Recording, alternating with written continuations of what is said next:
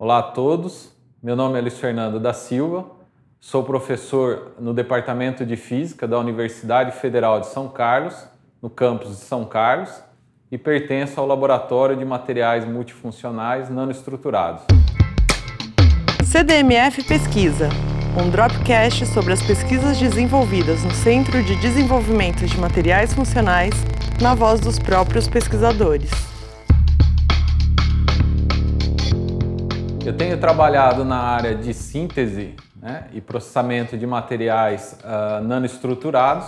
visando aplicação em especial como sensores resistivos de gás. Esses materiais eles têm essa função uh, em razão das propriedades catalíticas desses materiais, é, onde a gente começou a identificar essas propriedades sensoras durante meu doutorado, em que eu realizei é, sob orientação do professor Valmor Mastelaro. A maioria dos materiais semicondutores, em especial os óxidos semicondutores, eles apresentam a propriedade sensora, que é a propriedade de detectar uh, determinada molécula do gás de interesse. Então, uh, o que a gente estuda aqui em nosso laboratório é a sensibilidade do material que nós sintetizamos em laboratório, eh, a sua capacidade em detectar determinada molécula do gás tóxico, no caso que a gente tem interesse. É, aqui no nosso sistema, a gente uh, investiga a resistência elétrica do nosso óxido semicondutor e se o material, né, se o composto ele detectar uh, a molécula do gás, ocorre então uma variação da resistência elétrica em razão dessa detecção. É como se ele fosse uma espécie de um nariz eletrônico é, que, ao sentir a presença do gás, então ele indica através da variação da resistência elétrica. Então aqui tem um exemplo, a gente tem um óxido semicondutor aqui no nosso sistema. Eu vou então através do gerador, a resistência elétrica dele é, está constante, então, quando eu faço a exposição ao determinado gás que a gente tem aqui no nosso gerador, ocorre então um aumento abrupto da resistência elétrica do material, o que indica que ele detectou o gás de interesse. Então, quando eu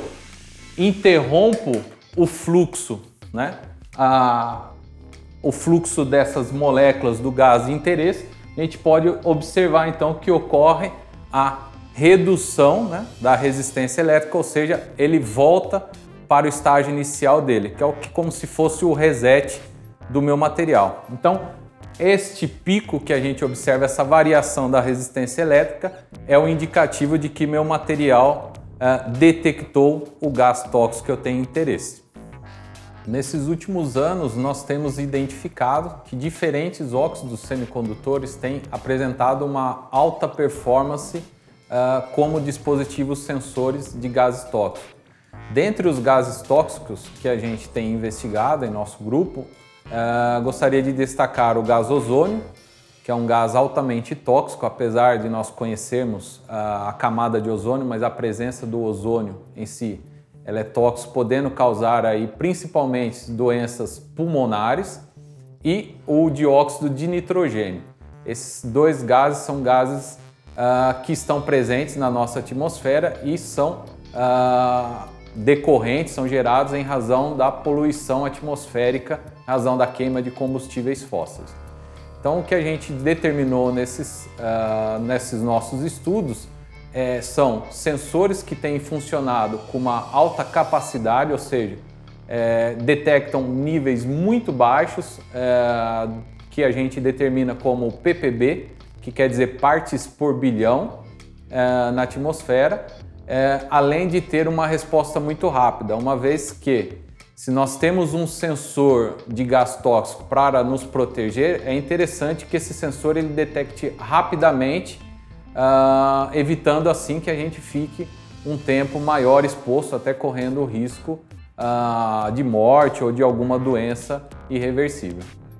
A, linha de pesquisa de nosso grupo, aqui o grupo de materiais multifuncionais nanoestruturados, é, ela se encaixa no CDMF, em especial da razão da multifuncionalidade dos materiais que são preparados em nosso laboratório.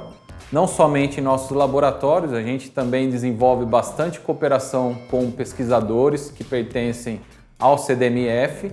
onde a gente investiga esses materiais aqui como sensores de gás. É, nós tentamos fazer um estudo não somente experimental, em colaboração com professores uh, do exterior, a gente realiza também uh, estudos teóricos para compreender e também propor o mecanismo ou os mecanismos de funcionamento